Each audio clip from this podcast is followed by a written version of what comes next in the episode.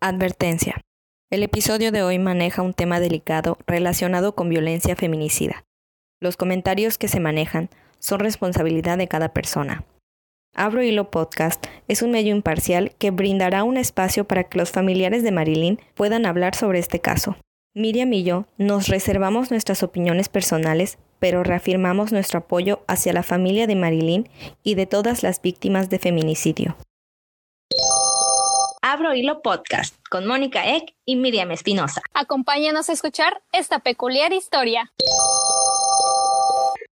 Hola Mónica, otro episodio más aquí en Abro Hilo Podcast y bueno, hoy les traemos el episodio que habla sobre un tema que se habla mucho en redes sociales. Sí, hola Miriam, pues yo ando un poquito mmm, tocada por este tema porque la verdad es muy, muy muy, muy triste. Nos toca a muchas mujeres, a muchas familias, porque el episodio de hoy está relacionado con violencia feminicida.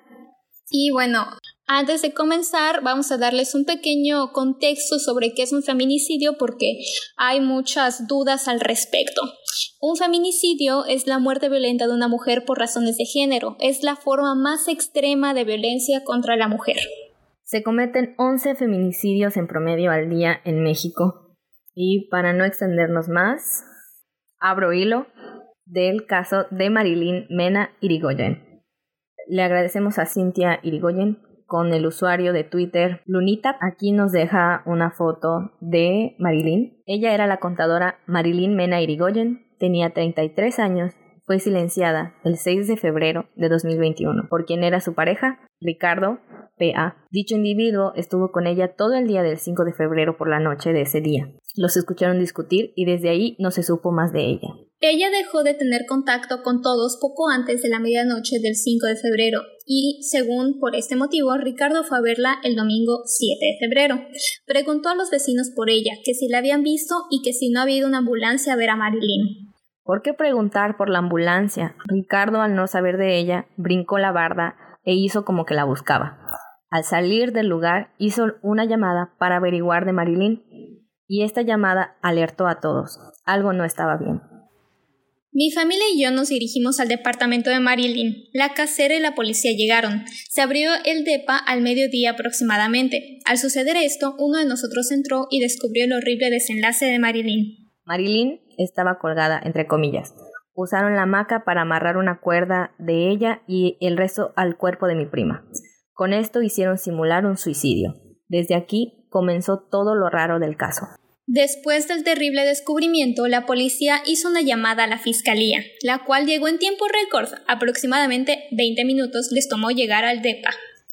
Los peritos entraron al DEPA. Estuvieron solos dentro por varias horas, hasta que llegó la CEMEFO. Tardaron demasiado en hacer el levantamiento del cuerpo. Entre paréntesis, desconozco qué tanto hicieron ahí. Marilyn salió de su departamento aproximadamente a las 6 de la tarde y su autopsia fue realizada, entre comillas, de manera inmediata, ya que el documento dice que fue hecha a las 6.40 pm, tiempo récord otra vez. Para esto, Fiscalía cerró el DEPA y nadie pudo entrar a ver nada. Se llevaron sus celulares, cerraron el departamento. Nadie pudo ver qué ocurrió ahí dentro. Al día siguiente continuó el calvario para mi tía y para mí. Nos tocó reconocer el cuerpo de Marilyn. Debo admitir que es lo más doloroso que he tenido que hacer. No quiero ni recordarlo. Quiero dejar en claro que ella solo era mi prima para los ojos de todos, pero nosotras nos sentíamos hermanas, pues vivimos juntas más de 16 años. Ella hizo el papel de mi hermana mayor siempre. Después de reconocer el cuerpo de Marilyn, mi tía interpuso una denuncia en contra de Ricardo P.A pues está segura que su hija no se suicidó. Era totalmente ilógico que lo hiciera. No tenía motivos y tampoco fuerza en las manos por la artritis. Dicha condición no la dejaba a veces ni siquiera tomar un vaso. Sus manos le dolían demasiado. Siempre tenía que tomar medicamentos para el dolor. O sea, no podía hacer cosas muy simples y quieren que me traguen el cuento de que se colgó. No jodan, Después de la declaración y denuncia de mi tía, nos entregaron el cuerpo de Marilyn en menos de 24 horas. Fiscalía no hizo exámenes de regla, como la prueba toxicológica, e insistieron en que debían embalsamarla. ¿Por qué? Según Fiscalía, no se hizo el examen toxicológico porque su sangre estaba hemolizada. Entre paréntesis, investigando acerca del tema supe que se podía hacer con sus órganos y no lo hicieron. Fue más fácil decir no se pudo hacer y listo. Ese mismo día lunes, 8 de febrero, se veló a Marilyn y al día siguiente a las 10 de la mañana se le enterró. Y adivinen quién no hizo acto de presencia ni preguntó nada. Ricardo es hermano de un senador del PAN yucateco. Creo que con eso les digo todo, porque el caso de Marilyn no está sonando, los medios no hablan de ello y el gobierno yucateco está protegiendo a Ricardo. Fiscalía no da razones e insiste en que la muerte de Marilyn fue por asfixia mecánica por ahorcamiento. ¿Por qué ahorcamiento y no suspensión? Esto definitivamente no es la realidad, además de que pusieron que se suicidó afuera de su departamento. Ilógico, ¿no? Las fotos del peritaje las agregaron al expediente a las tres semanas del fallecimiento de Marilyn porque no urgían y hasta hoy no han podido accesar a los celulares de Marilyn. ¿Por qué? Si tienen la tecnología para hacerlo. Un mes ha pasado desde la muerte de Marilyn y Fiscalía sigue poniendo trabas con el expediente e investigación del caso. Fiscalía sigue resguardando las pertenencias de Marilyn y no nos dan respuestas. El asesino de mi prima hermana sigue libre y nadie hace nada por hacer que ella tenga justicia. Él burlándose de nosotros. El tipo niega haber tenido una relación con ella, la cual inició aproximadamente en el 2011. Niega haberla visto, cuando hay pruebas y testigos de que estuvo ahí ese día. Solo queremos y exigimos justicia, porque no fue suicidio, fue feminicidio. Marilina había hecho planes conmigo para pasar juntas ese domingo 7 de febrero. Yo llegué a verla, pero no la encontré más en este mundo terrenal. Quería que yo la ayudara para organizar algo por su cumpleaños, el cual sería el 7 de marzo de 2021. Hoy ella fue silenciada, pero aquí seguimos su familia para gritar su nombre. Marilyn, estás más viva que nunca. Cintia Irigoyen cierra el hilo agradeciendo y diciendo, Espero que con esto ya no les quede dudas de que Marilyn no se suicidó. Y bueno, para hablar más del caso de Marilyn, tenemos aquí a Cintia, que como dijimos al inicio del programa, se acercó a nosotras, por eso fue nuestro cambio de calendario, em, para hablar más de ella. Le dejamos el micrófono abierto. Bueno, ¿quién era Marilyn Ella era hija de un médico, ella es la mayor, la mayor de dos, dos hermanos. Ella vivió hasta los siete años con su papá, hasta que él fallece. De ahí, pues, eh, empezaron como que los, pequeños problemas, ¿no? Porque, pues, al no estar papá, sí había mucha inestabilidad en, la vida de ellos tres, ¿no? De los hermanos y de la mamá. Posteriormente mi tía pues toma la decisión de que mi prima venga a vivir con nosotros en la secundaria. Entonces mis papás se hacen cargo de mi prima. Ella se vuelve pues más que una prima, una sobrina, una hija más acá en la casa, ¿no? Mi mamá la acoge como su hija. Ella empieza a estudiar la secundaria conmigo. Ella estaba en tercer año, yo estaba en primer año. De ahí ella pasa a lo que viene siendo la prepa 1. En la prepa 1 pues este, fue muy popular, la verdad que fue muy popular, tenía muchísimos amigos, eh, hacía, hacía muchas reuniones, tenía, tenía mucho pegue, ¿no? Era muy amiguera, la gente la quería mucho, eh, desde, desde dentro de, de, la familia hasta como por fuera, ¿no? Ella regresa con su mamá, como a lo, cuando termina la prepa, como al año más o menos regresa con su mamá y empieza a trabajar para poder empezar a pagarse la carrera. Estando ella más o menos a la mitad de su carrera, regresa a vivir con nosotros. Ella salió adelante sola, para poder este, sacar su carrera en los primeros años. Es, ya cuando empieza a vivir otra vez con nosotros, empieza a tener nuevamente el apoyo de mis papás. En realidad nunca lo perdió, pero ella siempre fue así como que yo, yo voy a hacer las cosas por mi cuenta, porque yo quiero salir adelante sin que alguien me eche en cara de que lo hicieron por mí. Ella siempre fue así. Este, a ella jamás le gustó que, que venga alguien y le diga, toma, esto te lo estoy regalando para que tú tengas, no, jamás, nunca. Ella era de que yo lo consigo porque lo necesito y porque lo quiero. Entonces, así se ganó muchas becas, se ganó muchos apoyos del gobierno y demás para poder salir adelante, este, para poder pagar su carrera, poder hacer este, lo que viene siendo el trámite de su título y demás. ¿Qué más les puedo decir de ella? Ella siempre fue una persona justa, una persona que nunca le gustó que los demás tengan problemas ni que los pasaran solos. Si, te veía a ti en algún problema, ella siempre estaba ahí para poder apoyarte, para poder ayudarte. Y no importaba si ella, por ejemplo, estuviera muy mal, muy triste, sin nada, ella iba a buscar la manera de cómo ayudarte, de cómo hacerte salir de ese pues bache en el que estuvieras. Eso siempre fue Marilyn, ¿no? Ella siempre era de que si yo puedo ayudarte, lo voy a hacer, aunque yo esté mal. Y siempre me lo demostró a mí. Para ella, yo era su hermanita, ella siempre me cuidó, siempre, siempre, siempre. Nunca le gustó que se metiera conmigo. Eh, era muy sobreprotectora conmigo, eso sí, no, no, no, se puedo negar. Me cuidó demasiado. Y eso es algo que hoy por hoy sí les digo que me duele ya no tener. Porque pues yo nunca tuve hermanas. Somos tres hermanos y, son dos varones conmigo, ¿no? Entonces ella llega a vivir conmigo, se vuelve mi hermana, se vuelve mi apoyo, se vuelve mi, mi alcahueta, se vuelve mi todo, ¿no? Y, y pues sí, siempre estuvimos juntas, hacíamos todo juntas. Eh, ella me apoyaba en todo lo que yo necesitara. Y por ejemplo, a mí me faltaba lo que sea, lo que sea, lo que sea, lo que sea, lo que sea. Ella ahí estaba para ayudarme. Me enseñaba mucho de, libros, bueno, era muy culta, eso sí, le gustaba leer demasiado. Era fan así totalmente de Harry Potter.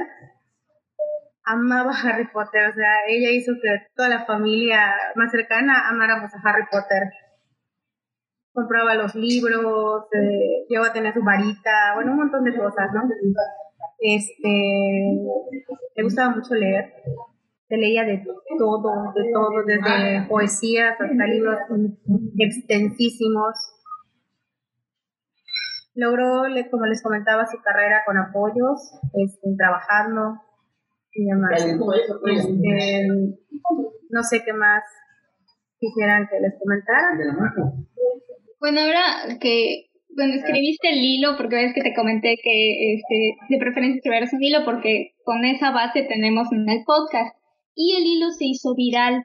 ¿Cómo has sentido este, sí, cómo has sentido este apoyo de muchos colectivos feministas y de varios medios que ya han estado comenzando a compartir su historia? Pues la verdad, sí te puedo decir que he sentido esto como que wow.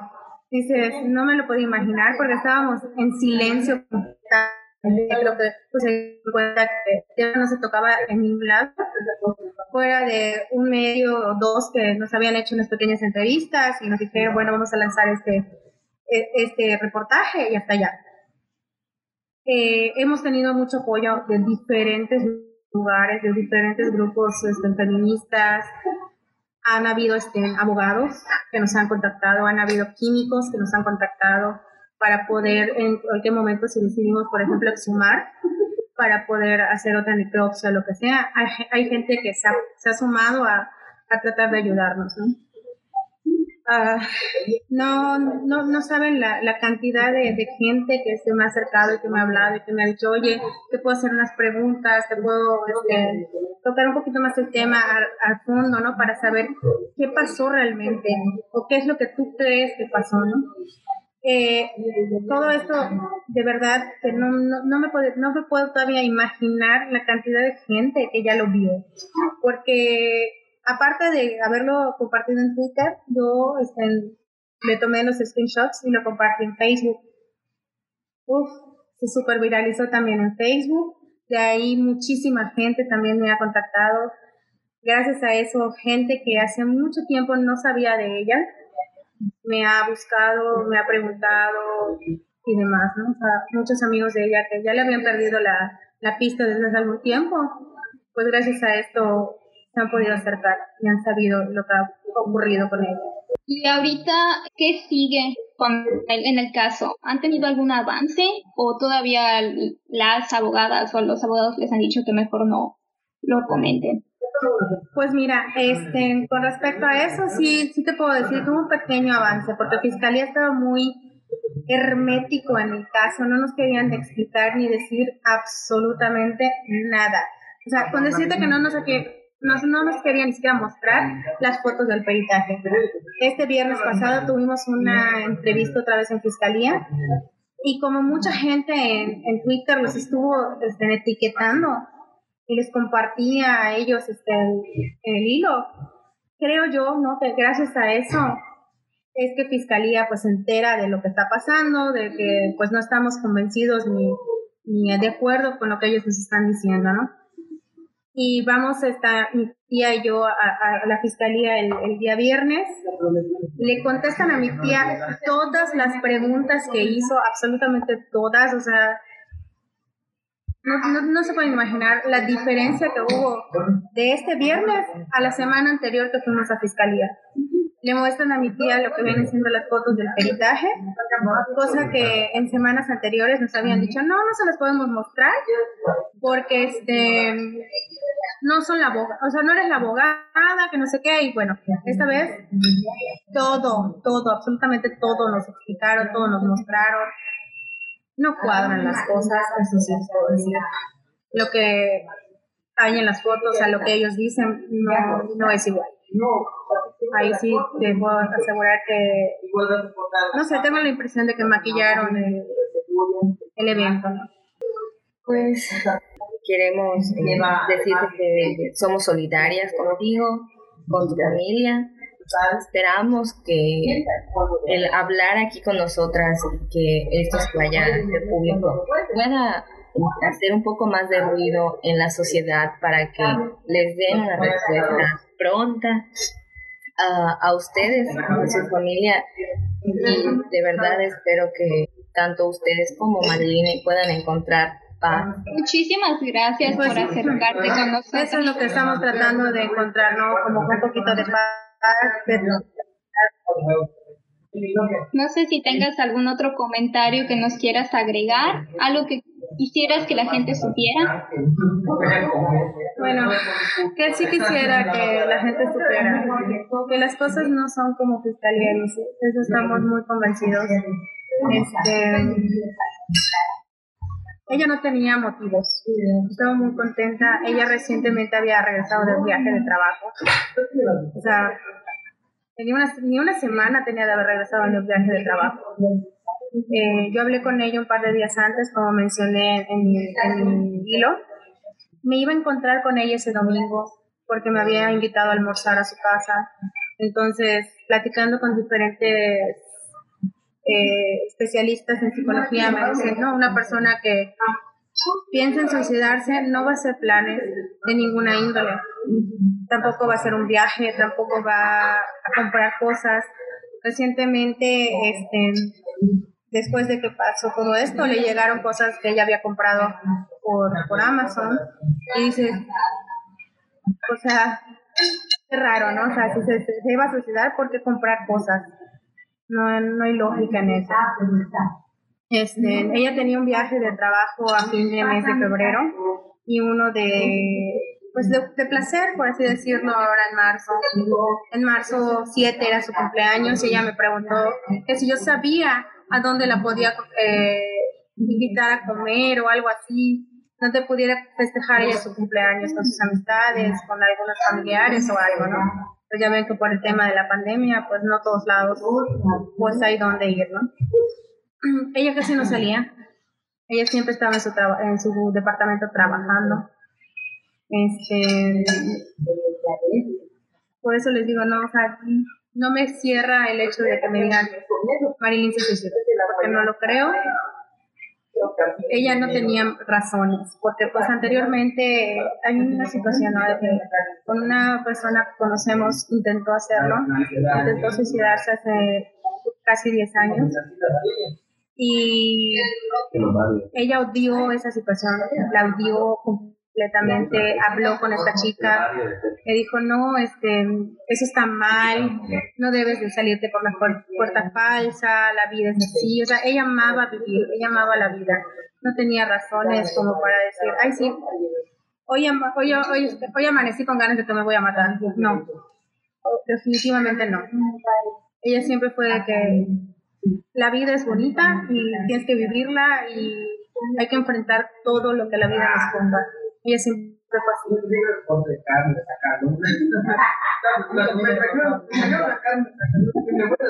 Pues muchísimas gracias por acercarte a nosotras y pues estar en este episodio hablando sobre Marilyn. Realmente, en serio, esperamos que su caso se resuelva y que puedan realmente encontrar qué es lo que sucedió y también queremos decirle a toda nuestra audiencia que esperamos que ninguna mujer más tenga que vivir eso y tampoco ninguna familia tenga que pasar por esto porque pues sabemos que es un problema que ahorita está a nivel nacional que lamentablemente este, las fiscalías no ayudan mucho pero pues qué bueno que ahorita que el caso ya se hizo viral. Lamentablemente sea la única forma en la que la fiscalía les está ayudando, pero qué bueno que ya están este, teniendo avances en el caso.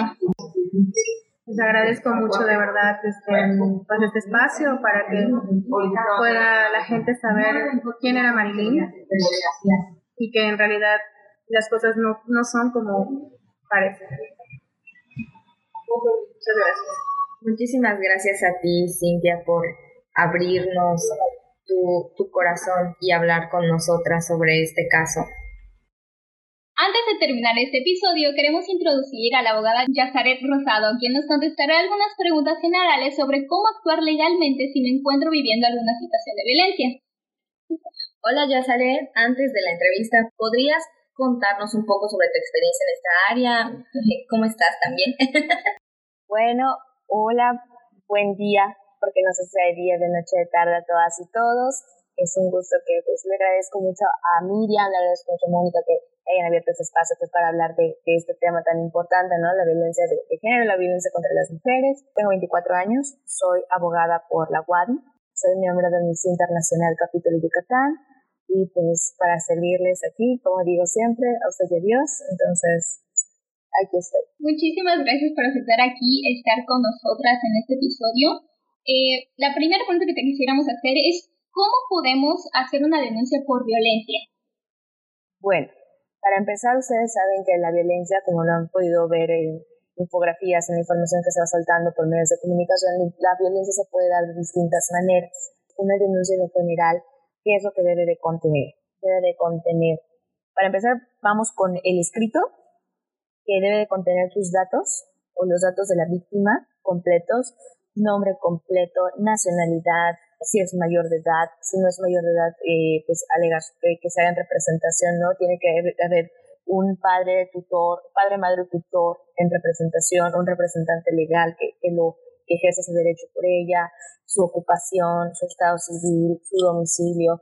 Tiene que poner los hechos constitutivos de lo que sería el delito, ¿no? Los hechos que dan pie al delito y pues presentarla ante el Ministerio Público. Eso se puede presentar ante las diversas agencias del Ministerio Público o se puede presentar directamente en la Fiscalía General del Estado.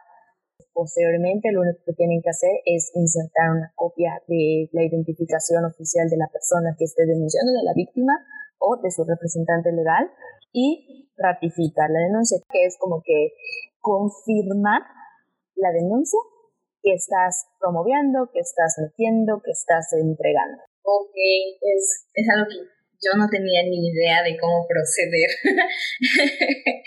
pero en algún punto para poder hacer una denuncia, una demanda, necesitamos tener asesoría legal. Entonces, ¿a dónde podemos acudir si tenemos pocos recursos para poder pues pagarla, no? Bueno, mira, te comento. Cuando se trata de un tema de mujeres, en diversas ocasiones, que en la mayoría nos encontramos que son personas que no tienen acceso a los recursos necesarios para solicitar un abogado, contratar un abogado. Incluso así sea de, de personas, si hablamos de clases sociales, de una clase social alta, muchas veces tienen, eh, las personas ejercen violencia patrimonial sobre ellas y no tienen el acceso pues al, pago de unos honorarios de un abogado, ¿no? En estas cuestiones está por parte del gobierno el Instituto de Defensoría Pública del Estado de Yucatán, que es un instituto, como su nombre lo dice, que pertenece a la Consejería Jurídica del Estado de Yucatán y en ese se da asesoría y seguimiento del proceso judicial gratuito. La ley te dice que tienes derecho a, defensores públicos, o sea, a abogados públicos. Los, los sueldos los paga el gobierno y ellos son abogados, los famosos abogados de oficio que pueden asesorarte y llevar tu caso.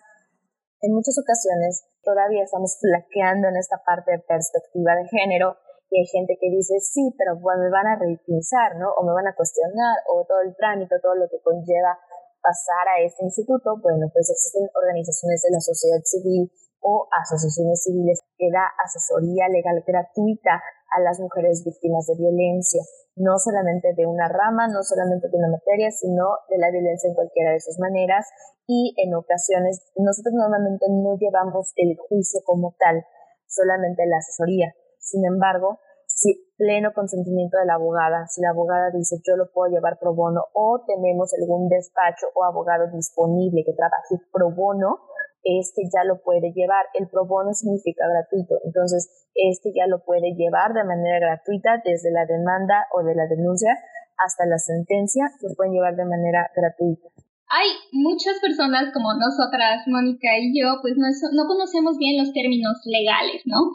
¿En qué momento una denuncia por violencia es penal y en qué momento es civil? Todas las denuncias por violencia son penales. El derecho penal es una rama del derecho en el que un particular o una persona que no es gobierno está acusando a otra persona, persona que puede ser física o puede ser persona moral. Entonces, en esta cuestión, la denuncia, la tutela o eh, la protección te la da el Estado o el gobierno y tu representante legal es el Ministerio Público que va a investigar estos hechos para ver si realmente son un delito y eh, responsabilizar a una persona ante un juez penal. Ahora bien, la demanda solo es igual entre particulares. Aquí no entra el Ministerio Público, aquí no te depende el Ministerio Público, aquí es abogado versus abogado. Que quien va a decidir va a ser un juez de lo civil, que va a elaborar una sentencia pero la sentencia nunca va a ser de cárcel. Esa es la diferencia. Entonces, la denuncia, la denuncia por violencia es delito ante el Ministerio Público, que es quien me protege, y el juez va a decidir si es un acuerdo de que se me repare el daño, si es una sanción de multa o si es una privación de la libertad. Y en lo civil tenemos una demanda por las cosas que me provocó la violencia, un daño moral, un daño eh, en mi honor, una, este tipo de cuestiones y va a ser hacer, la, la sentencia va a ser hacer, no hacer, dar o no dar a mi persona. Esa es la diferencia. Ah, ok. De nuevo, yo no sabía nada de esto, de los términos de así. De hecho, el idioma que se habla entre abogados muchas veces no es muy accesible para nosotros que no estamos familiarizados con a ciertas palabras, ¿no? Como derecho penal y derecho civil y cosas así. Entonces, ¿cuáles son los términos legales con los que deberíamos estar familiarizadas o familiarizados al momento de hacer alguna denuncia? Ok, primero que nada, si hablamos de mujeres, perspectiva de género. Es lo primero que se nos tiene que tatuar. La perspectiva de género es el actuar que tienen las personas servidoras públicas preferenciando a una mujer. Perspectiva de género viene junto con grupos en situación de vulnerabilidad. Y esa es otra frase que así se nos tiene que quedar aquí. Grupos vulnerables o grupos en situación de vulnerabilidad. Porque históricamente y sociológicamente son grupos de personas que han estado rezagados o que el acceso a sus derechos se ha visto mermado, dificultado, imposibilitado para el, válgame la redundancia, el ejercicio de, los, de esos derechos o acceder a esos derechos. Otro término que deberíamos de tener en nuestro vocabulario, derechos humanos. Todas las cuestiones del proceso, procedimiento, el Ministerio Público, todo, deben de estar apegados a derechos humanos.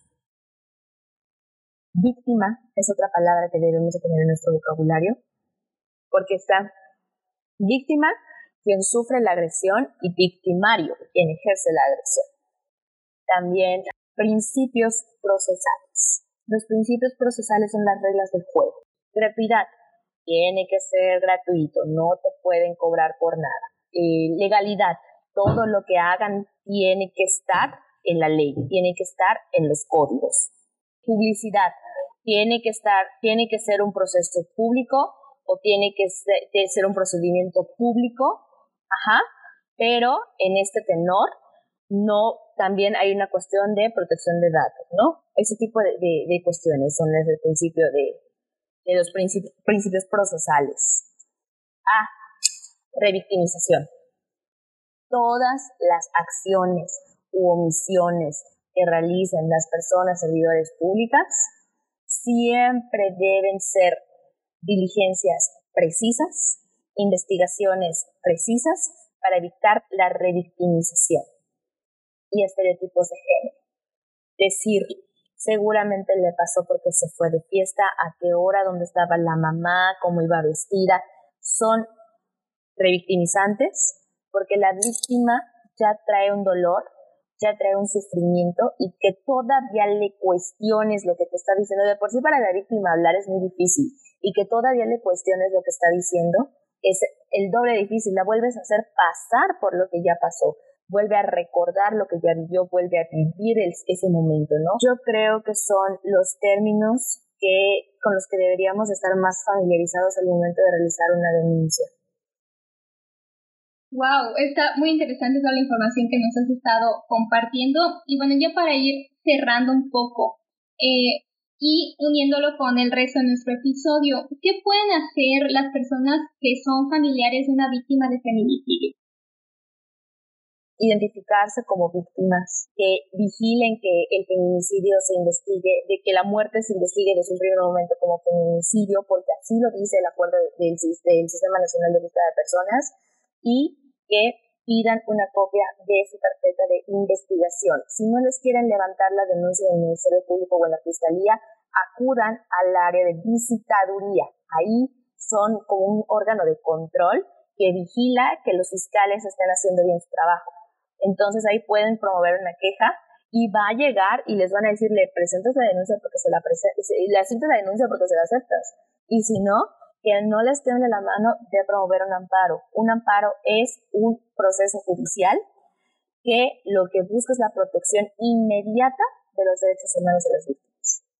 Eso sería como que, porque lo demás ya es una cuestión del proceso judicial. Está muy, muy, muy interesante y es muy importante que la gente que nos está escuchando y que va a escuchar este episodio sepa esta información. Ya nos queda poco tiempo, así que si se corta de una vez, eh, gracias por acompañarnos. Miriam, no sé si quieres agregar algo. Definitivamente, este es un área muy amplia y creo que la gente debe de conocerlo porque sí, es información que debemos de saber y no conocemos. Muchísimas gracias y cuenten conmigo. Como comentamos al inicio del episodio, nosotras no haremos ningún comentario pues personal. Lamentablemente, muchas mujeres se encuentran viviendo distintos tipos de violencia. Para cerrar el episodio, queremos nombrar a las víctimas de feminicidio en Yucatán. Marta Eugenia. Nelly. María Eloísa. Alejandrina. Wendy Guadalupe. Beatriz. Araceli Lucero. Teresa. Bárbara. Alejandra. Emma Gabriela. Daniela del Rosario. Marly Guadalupe. Carmelina. Heidi del Rocío. Esmeralda. Lourdes Marisol. Feliciana. Imelda Alejandra. Julia Carolina. Ana Cristina, Marcelina, Berenice, Lucero del Carmen, Mayra Rosalía, Jenny Leticia, Daniela, Alejandra, Cristina Rosalía, Anabel, Henrietta, Gladys Leticia, Ana Felicia, Suemi del Socorro, Ariani Yasmín, Irlanda, Norma Yolanda, Fernanda, María del Pilar, Marilyn.